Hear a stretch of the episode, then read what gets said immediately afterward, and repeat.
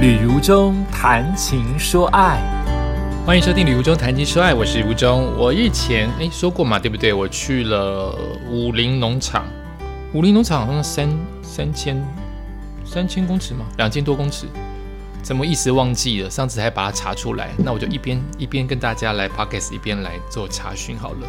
那就是我本来就很怕晕车哦，我本来就很很。我说我眩晕嘛，再加上我从小平衡感不不好嘛，所以你就会觉得好像去就会开始自己吓自己，就觉得好像你你你应该会无法胜任。我线上去主持记者会，但是他是在那边开始的，那边那边是是场地的所在，所以我非常的担心这次的通告。我其实有点小小的不知道不知道该不该接，但是经纪人已经帮我接了，我想说啊，接了就接了，就不要想这么多。没有想到去的那一天，我已经千交代万交代我的司机。啊，非常棒的一个司机。啊，就是我容易晕车，那请你体谅我，开越慢越好，在行车安全跟不违规的情况之下，请你帮我开越慢越好。哎，他真的帮我哎，甚至我几次的停下来休息都是他主动的说明啊，真的非常非常的感恩。那他有告诉我说，去武林农场台中去的方向，其实武林农场在和平区，应该是台中，对不对？台中去的方向稍微远一点点，而且也很绕，那个那个路啊，非常非常的绕哦，可能会让你更想吐。那要不要就从那个宜兰的方向？宜兰方向好像又短一点之外，它又没有这么的绕啊，所以我就当然是相信专业的了。没有想到那个不绕还是很绕，对我来说还是非常的绕。对不起，我讲的太烂了。武林农场海拔只有一千八百公尺啊，一千八百公尺就就已经让我出现了高山症。好，待会再说。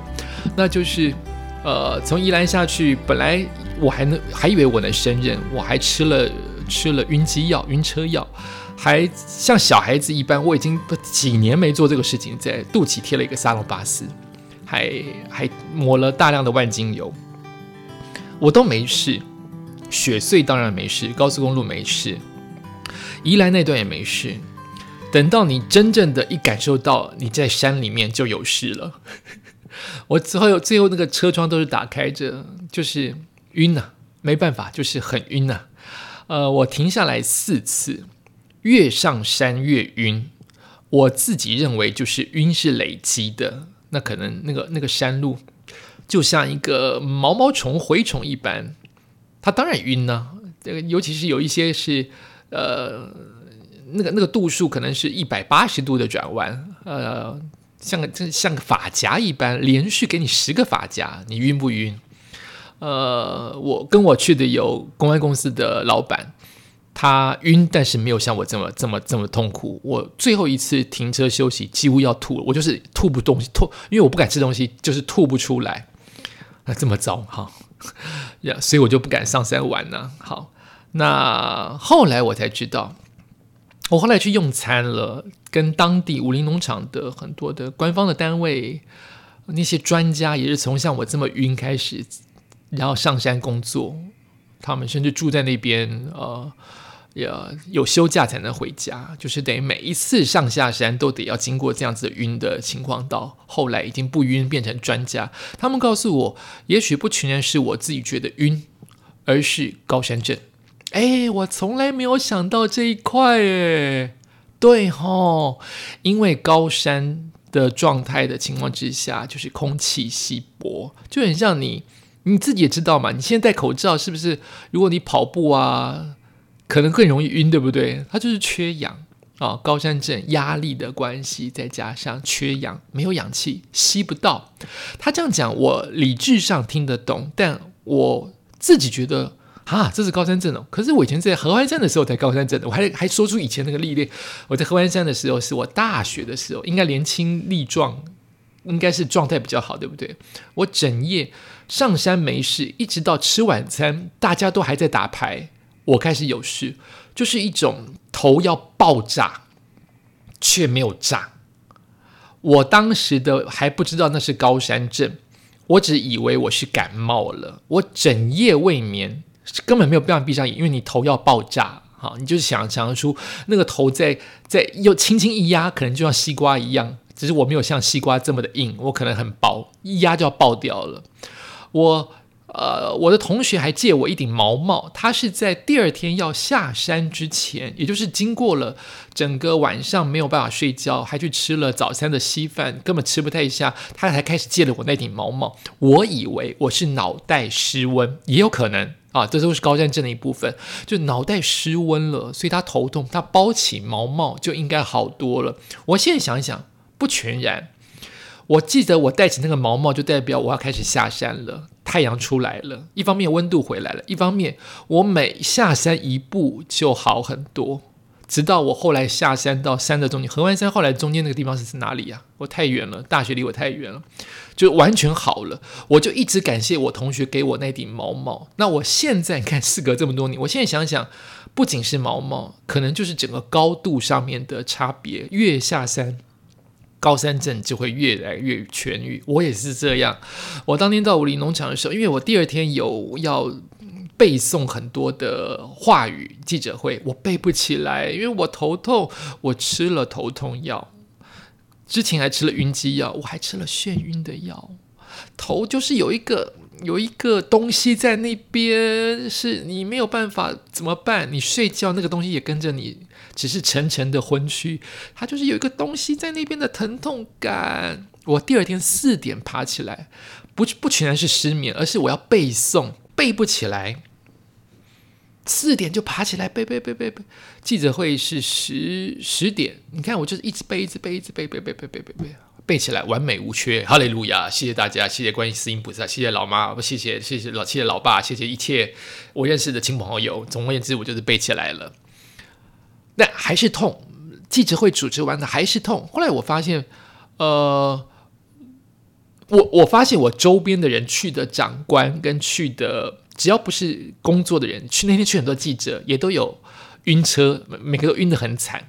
也就是晕车不是只有我一个人，平常很多人也坐了飞机，坐了开车，但他们可能也没有像这一次晕车这么严重。也许他们也很少上山，也许很少上武陵。那我想最重要一个原因就是高山症，它虽然不高，一千八百公尺也是空气稀薄呢。我后来想讲的事情是我下下山，下山中午在十二点半我下山，我的司机知道我会越来越好，他开的超快。我都没晕呢，从头到尾没晕，我只觉得车好摇，因为五菱从应该都一样哈，从宜兰过去的那一段就是很多法夹弯，我下我就是觉得很摇晃，但我没有想吐感。我的我的头痛越来越减缓，每下山一点点，我的头痛的那颗定时炸弹要破掉的东西就越来越好，越来越好，越来越好。现在车开得很快，我都没事哦。原来这是高山镇，哎，武林的那个那个宜兰的那边的风光，我都没有看过，都在广告当中才看过。就这个地方真的好像欧洲哦，我这样讲不公平，好像只有欧洲最漂亮。台湾也很漂亮，对不对？就它沿途种的那一些呃环保我不懂哈，就沿途种的这一些水果高丽菜，它的排列方式是法夹弯的排列，所以你你你一般我环岛看到的地面上都是一整排的田字嘛，或者是方格状，或者是不规则状，都在地面上，但我没有看过斜坡。斜坡的满满的高丽菜，而且那个高丽菜不会只有，呃，你会在高丽菜的斜坡当中开车，发夹嘛，发夹弯弯来弯去，所以每一个发夹上下都夹着高丽菜，我觉得真漂亮。也有茶叶，远方就是茶叶，还有水果，听说有西瓜，还有一个什么，我看在路边上还有什么，路边有卖的，就是他们他们的产的东西。大高丽菜真的是很多很多，我觉得真是漂亮。住在那边，我我在那边中间有停下来，向民宅民宅借了洗手间，感恩感恩他向我他他借我洗手间，然后看到那个站在发夹当中，然后高丽菜层层叠叠，真是好看，好不像台湾哦，自己好不懂对于这个地方。已经徒步环岛了，看我就不懂，我就不懂这一块地方，我就不懂宜兰的这一块哦，这么这么，或是和平区的这一块是这么这么的美轮美奂。好，我我我其实要读一篇文章，怎么讲到这边啊？我要讲的是爬山。呃，我觉得爬山好像一种流行，我这样讲不全然正确哈，就是呃，一直一直台湾重要的国宝，那就是山脉啊，山脉很重要，我们的守护神，守护我们的台台湾的水源、植栽跟避免台风等等的护国神山等等的资源，我们很充足，很美，很漂亮。呃，我爸爸也是爬山的人，但他不是爬大山百岳的人，他就是每一个礼拜六礼拜天都会跟他的好朋友、固定的朋友。大概有百分之五六十都是爬固定的小山，那百分之二三十就是爬一些中度的山，呃，都不是百越啊，百越可能很少很少。所以我从小在我爸爸希望我陪他爬山的这样子的话语当中长大，我都不去，因 为我没兴趣，我体育很烂，再加上我不喜欢一直在爬阶梯。那时候不懂，以为爸爸的山小山都是不停的不停的走阶梯，我没兴趣，我只有兴趣就是我爸爸说我很会爬。就是有绳子的那种山，用绳索。现在当然太多都绳山都是要靠绳索，那种绳索的山。我当时是个小三小四的年纪的人，爬上去，我爸说我很棒，然后煮泡面给我吃，我都觉得很棒哦。爬完山，爸爸会在，我爸很小气，但他会自己背瓦斯，然后煮泡面。以前我们小时候泡面是明明是很便宜的东西，但是不常不常吃得到，就会觉得好好吃。爸爸煮的蛋跟。跟泡面，因此可能没有没没有很很懂爬山的乐趣。那啊一阵一阵的流行，包括可能有流行过慢跑啊，以前有过所谓一个礼拜超过一场以上的路跑，一下就报名完了那种疯狂的时候，也有流行过所谓的潜水呀、浮潜呐，好像艺人都去浮潜，都去潜水，所以我们就跟着去。也也也流行过呃小泽啊，或者脚踏车，台湾是脚踏车王国啊，所以到处都在骑脚踏车。啊，这阵子可能是因为明星提到了爬山，所以就变成常常去爬山。那当然有这些明星的加持或是流行，那个运动让我们大家健身健康的风气就会就会兴盛起来，当然很棒。可是另外一个就是。啊，你可能会造成环境的一些破坏。任何事情就有很多的角度嘛。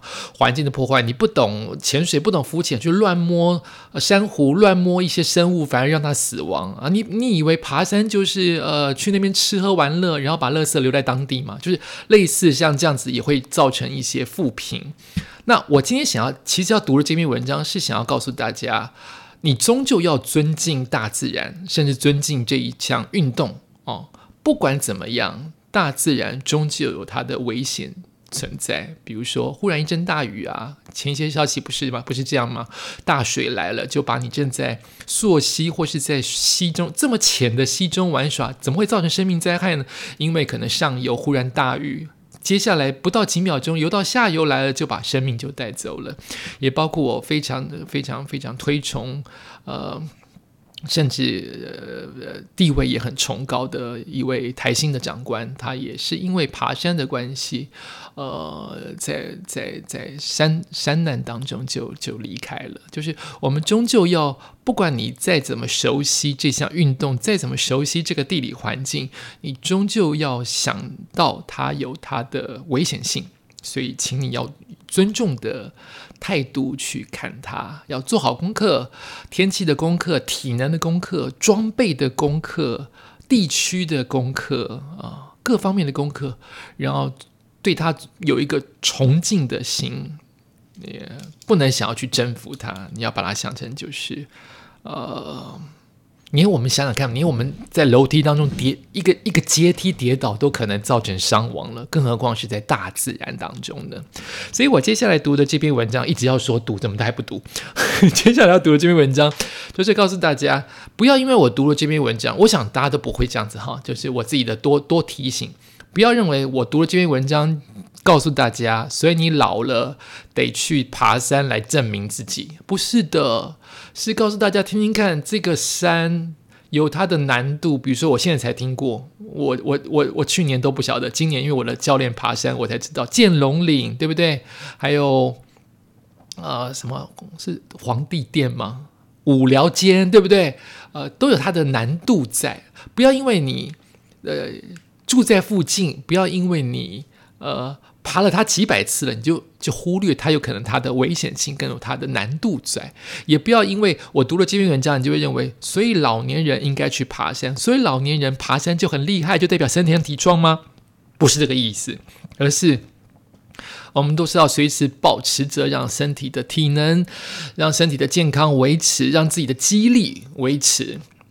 希望能够做到像这一位我要朗读的老人家一般，他到现在还是可以非常游刃有余的做自己想做的事，这才是我读这篇文章的最重要的意义。那我要读的就是来自于联合新闻网，他是看。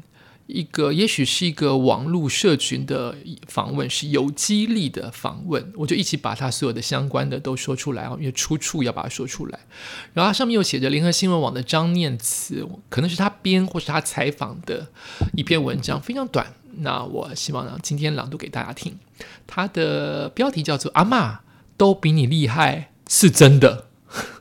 阿妈都比你厉害呢，都是真的哦。八十三岁的阿妈神速的爬剑龙岭，横甩山友。好。海拔落差达七百公尺的剑龙岭，剑龙岭大家跟大家形容一下，你懂的话就很懂。剑龙嘛，就是它身上的背脊不是尖尖的，像山一般的三角形一般的，一块接一块，一块接一块吗？峰峰相连到天边吗？那座山就有这种感觉，就是很多的石头、大石块、大石山，尖尖的一块接连着一块，哈，叫剑龙岭。海拔落差达到七百公尺的剑龙岭，拉绳攀岩才能登顶的五寮尖，这两座山，不少年轻。人都挑战失败，但是八十三岁的阿妈叫做张王菊，却能够轻松的完成，让山友们都惊呼：“阿妈都比你厉害！”这句话是真的。身手利落的她，更成为登山界的网红。张王菊在接受全台最大的女性健身社群有激励的访问，独家揭露了他的爬山人生啊。他说呢，很多人说。因为其实会有这个篇访问，显然是有他的家人帮张王菊，也许是写部落格，也许是拍摄纪录片，留下了相关的后面的对话。那我们后来读出来，其实就是他四十三岁的侄子王昭明，也就是这一位他的姑姑，现在是八十三岁。那写他拍他的人是他的侄子，是四十三岁。这位侄子就说：“很多人说我怎么带老人家爬那么危险的地方？”其实这对我姑姑，也就是刚才所说的张王菊，对我姑姑来说，根本就只是日常而已。帮张王菊拍下爬山记录影片的是他四十三岁的侄子王昭敏。然后呢，姑侄两个人相约爬山已经长达三十多年，哇，这个感情真的是很好。我看到的是感情哦，感情真的很好，也就代表。他还是年轻人，十三岁的时候，或是十岁的时候，他就愿意跟着他的姑姑一起去爬山，所以这两个人应该都很厉害，体能应该都不错。张王菊表示呢，自己是个普通的家庭主妇，年轻的时候就一直在爬山，一周有四到五天都会固定爬承天禅寺、观音山，跟我那群路跑的人好像哦，会不会就是路跑跑团的人？晚上呢就会回家煮饭。他有四个儿女，六个孙子女。因为长期运动的关系，他的个性一直很乐观、开朗、积极、正向。他的侄子王昭敏回忆啊，国小的时候就跟他的姑姑一起参加登山队，每个礼拜天早上五点就起床坐公车到登山口集合，五点半哈，一直到国中毕业才没再和姑姑一起爬山。开始工作之后，更因为忙碌的生活停止爬山二十多年。所以我以为 这一位这一位侄子应该也跟他爬了三十几年，没有啦，他是爬年轻小时候爬，中间就没有再爬了。两年多前，王昭敏面临职涯的转换，那么生活没有重心啊，就想起童年的时候曾和姑姑的回忆，就决定再约姑姑爬山。也因为摄影师本身的工作背景啊，决定拍记录影片，设立频道叫做“大笨军团”，希望透过影片来鼓励更多的老人家出门运动。估值两的爬山记录是遍布了双北市，其中必须攀绳向上的，像五寮间，几乎每个礼拜都造访，被称为焦山之王的剑龙岭啊，张王菊更是轻松的穿越超陡的路线，倾斜悬崖跟。啊，倾斜的岩壁呀，攀绳登山，就好像在走公路公园的健身步道一般啊，完全脸不红气不喘，那真的是很厉害哈。很多的长者都不愿意出门，也许是因为行动不方便，也许是懒得行动。那么面对很多的网友，甚至抨击说，他年纪都这么大了，为什么要去危险的地方找死呢？其实，张王菊是从年轻时就培养好体力，每次爬山前都自己做好评估，为自己的行动负责。这个很重要，不是吗？我们也担心你年纪大呀，五八十三岁了，对不对？但是他其实有做好我们的评估风险的。对于张王菊来说，爬山是长久累积的生活方式，每天可以出门活蹦乱跳，想爬什么山就爬什么山。走单山步道只是散步走路，不叫爬山。他专门挑楼梯少的，甚至没去过的。他的侄子会负责拍片记录路径难度，帮助其他的山友未来爬山的时候更容易。王昭明指出呢，爬山过程是很好的生活学习，没路的时候就选择撤退，不用坚持一定要走完。慢慢学习克服难走的时候，就手脚并用，善用头脑思考，不追求单攻，不求快，不求厉害。估值两爬山只为了追求身体健康，到处走走看看。透过这个网站呢，八十三岁的张文菊想鼓励更多的人，不管年纪多大，都不要害怕走出来。如果觉得很困难，大不了撤退就是了。大多数人总是习惯先否定自己，觉得好难哦，我走不动喽。其实根本只是不想走。勇敢的跨出第一步，累了就休息，休息够了就继续走，慢慢走，一定可以越来越好。这是这一片阿妈都比你厉害。这个阿妈不是普通的厉害，是真的很厉害，因为她数十年如一日，把自家的，应该是说把登山当做是自家的后花园般，有评估自己的体力。看到照片，这个阿嬷八十三岁，那个那个手背的肌肉，我的天呐，真的是肌肉哎！所以他并不是贸然前进，他并不是去找死，他是有经过训练的。感谢你收听今天的《旅游中谈情说爱》，我们下次再见。